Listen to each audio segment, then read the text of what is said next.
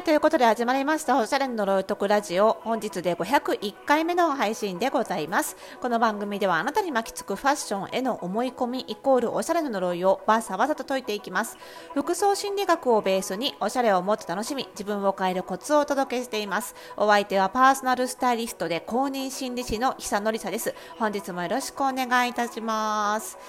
いやー、なんかね、あの、まあ、秋というあ夏？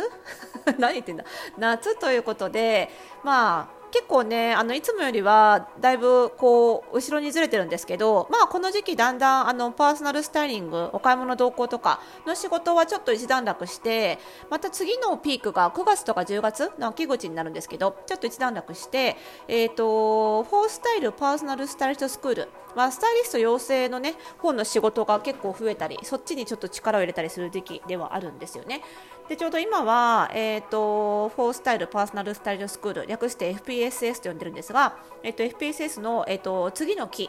第14期が、えー、と10月から開校することが決まりましてそのご入学者さんの、ね、対応で結構あの忙しくてですね。あのご入学決まった方は必ずマンツーマンであのいろいろね今後のキャリアのご希望を聞いたりとかねということで面談をさせていただいているので、まあ、それも結構ねこのところあの夜に結構毎日やってるっていう感じであのご入学受付してから1ヶ月なんですけども早くもね今期は早い今期は本当に早くて半分席が埋まってしまいましたので、まあ、かなり早く締め切りになっちゃうのかなっていう感じではあるんですよね。でと同時に、まあ、この時期って、まあ、そういう感じでスタイリングの仕事はちょっと一段落するのであの卒業生でもスタイリストとして活動しているみんなも結構この時期ねあのスタイリングのサービスメニューを見直したりとか、まあ、自分のビジネスの方向性考え直したりあのそれに伴ってなんかこうホームページをねちょっとリニューアルしたりとか、まあ、そういう時期でもあるわけですよ。そうするとこの時期にあのうち卒業生の方 FPSS の卒業生の方の向けだけにあのビジネスのコンサルティングもね私はフォローアップとしてやっているので、まあ、そのご予約も結構増えてねあの卒業生さんのあのいろいろお悩みとか聞いたりしたりあの今後のね方向性変えたいんだけどみたいなことに関してアドバイスしたりっていうのをあの Zoom でねコンサルする機会も多くて結構ねこのところ夜ずっとそういう面談とかコンサルティングとか続いてるんですよね。でまあそのね卒業生さんのコンサルで結構いろいろ話を聞くのがちょっと前にこのラジオでもなんかこうオンラインサロンとか、まあ、スクール企業系のスクールでなんかこう頑張らないみたいな。頑張らずありのままの自分でいこうよ。みたいな教えが増えてるよねって話を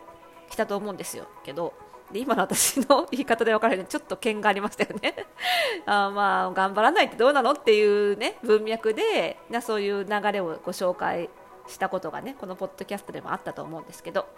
やっぱりその企業系、まあ、あるいは集客を教えるみたいなコンサルタントでもそういう頑張らない系の教えかなり増えてるみたいですね。ありのままの自分で行こうよみたいな教えねがすごく増えてるみたいでで、まあ、卒業生さんもね卒業して自分でビジネスする中でもちろん私以外のあの集客集客系ビジネス系のセミナーに行ったりとかコンサルティングを受けたりとかいろいろご自身でね学びを広げていかれる方は多いんですけどなんかそういう頑張らない系のねコンサルタンティングを受けたら結局なんかなんていうのかな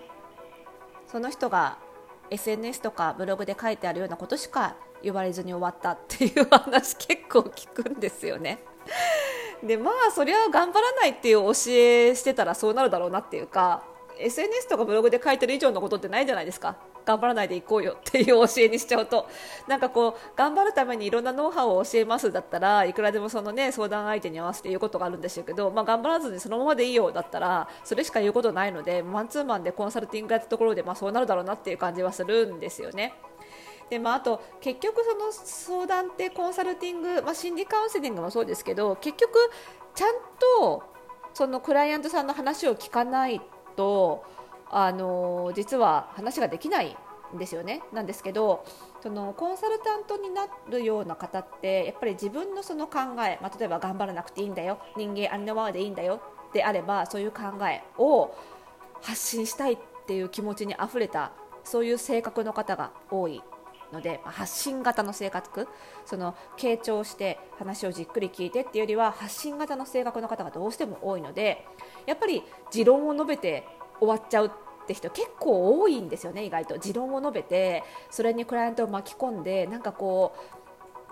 なんかこう学べた感じがして終わる終わらせるみたいな感じの人結構多いんですよ。でもそうするとまあやっぱりこれだったら別にマンツーマンでコンサルティング申し込まなくてもブログ読んでればよかったなになるのは、まあ、当然で、まあ、本来はその話を聞いてしっかり聞いてあげさえすれば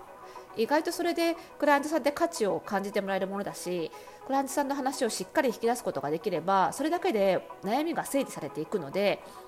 何ら新しい持論をぶらなくても意外とクライアントさん自身で問題解決できたりするんですけどまあでもこの話を聞くっていうのがね心理カウンセラーになろうとしない限り義務教育で特別な訓練が受けられるわけでもないじゃないですか今。話を聞くためのスキルを学ぶ授業なんてないですよね基本的に。あのなのでまあしょうがないのかなっていう感じはしますけどね。でもそのまあ頑張らなくていいよとかさそのままでいいよってすごく耳障りはよくって優しそうですけど私すごい冷酷な言葉だなって思うんですよ常々。というのは以前ねそのパーソナルスタディングのお客様であの別のサロンでねまさにその頑張らなくていいよ的な感じでお客様は何でも似合うから大丈夫ですよって言われたそれで絶望しちゃったんですって言ってうちのサロンに来た方がいるんですよ。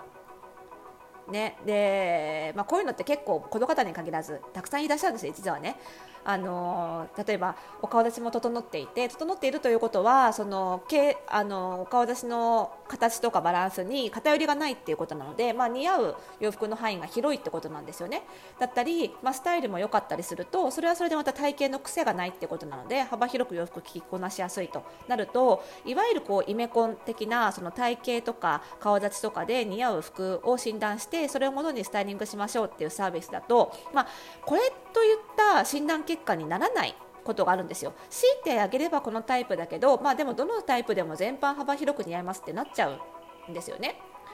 でもそうするとお客様にとってはそれをもちろん言われて喜ぶ方もいらっしゃいますよ。でも基本的にそのそういうサービスを受ける方っておしゃれにおいて悩みを抱えているわけでその悩みを抱えている人がねいやでも診断してみましたけど何でも似合うんで気にしないんで大丈夫ですよそのままでって言われて喜ぶか？というね。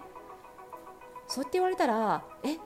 何でも似合うんだったらじゃあ私が今この着ている服に感じてる違和感は何なの？ってなりますよね。え私の気にしすぎってこと？私の考え方がおかしいってことってなりますよねまあそりゃ絶望するわと思うんですよつまりそういう人にとってそのままでいいんだよ何でも似合うんだよっていう言葉ってすごい突き放されたように感じるし例えて言うならばすごい体が痛くて病院に行ったのに、え、どこも悪いとこないですよ、おかしいですねって言われるようなもんなんですよ。いやでも本人は確かに痛いと。じゃあこの痛みは何なんだって。そりゃ絶望するよなって思うんですよね。でなんかそういう頑張らなくていいですよとかそのままでいいですよとか今でも十分おしゃれですよってすごい言う側にしてみたらその言いやすい言葉だし相手も喜んでくれるだろうって思いがち逆に言うとそのファッションで言えばねお客様のファッションのここが良くないからここを改善した方がいいっていうことを指摘するのって結構勇気がいるって言うんですよスタイリストスクール FPSS の生徒なんかはねあの練習そういうその改善点を指摘するそのコンサルティングとかカウンセリングの練習をしている時にねやっぱりお客様の改善点を面と向かって指摘するのがすごい悪いと思ってしまって難しいとはっきり言えないその傷つけちゃうんじゃないかと思って言えないって言うんだけどでもやっぱり悩んでるお客様にとっては逆にその改善点があることこそが希望なんですよねやっぱり。その改善点を改善すれば今の違和感がなくなる。おしゃれな悩みが消えるってまさに希望じゃないですか。だからむしろその改善点をはっきり言ってもらった方が嬉しい。逆に言うといやでも十分できてますよおしゃれって。おしゃれできてますよって言われる方が絶望を感じるっていう人もいるんだっていうのはねちょっと覚えておいた方がいいなと思うんですよね。だからまあそのコンサルティングなんかもね受けようとする時に、まあ、そういうその頑張らなくていいありのままの自分を大事にしましょうみたいなことももちろん大事ではあるんだけどそういう耳障りのいい言葉に惹かれていくと意外とこう全然悩みが解決できずに終わってしまうっていうことはあるので、まあ、ちょっとそこは気をつけた方がいいんじゃないかなって思うんですよね。確かにその頑張りすぎてね心や体を壊したらもちろん元も子もない。どうしようもないんだけどでも今現在悩んでいることがあって問題にぶつかっているわけでそれなのに頑張らないでそのままでいていい。はずはないですよね 基本的にねやっぱりそれで問題を解決するわけはないわけで確かに問題に向き合って何か行動を起こすアクションを起こすっていうのはすごい大変なことだからそのままでいいっていう言葉につい人は揺らぎがちなんだけどでも基本的にそのままでいた時にいて問題が解決するっていうことは少ないのでまあできる範囲でやっぱり行動を起こしていくしかないのかなと。でアドバイスする人間としてはその相手のできる範囲っていうのを見極めてアドバイスするっていう力量が問われるんじゃないかなっていうのは思いますよね。うん。はい、ということでね今日木曜日。なんですけれども早速告知モードに入るんですが木曜日なんですが明日は、えー、金曜日ということで週に1回の YouTube 私の YouTube チャンネルの、えー、しっくり服相談の公開日でございます。今週も無事なんとか、えー、公開できる運びになりました。今週はねあの誰もが着回しに悩むお出かけワンピース。これを普段にも着たいとねそんなちょっとしたパーティーなんかそうそう日本じゃないですよということで あのちょっとしたパーティーがなくても普段ねカジュアルダウンして着回すにはどうしたらいいのかっていうのをそのねワンピースのデザイン分析をしてやるっていうね手法をねちょっとお伝えしてますのでこれはまた面白い内容になってますのでぜひぜひ見てみてください。ということでまた次回の配信でお会いしましょう。おやすみなさい。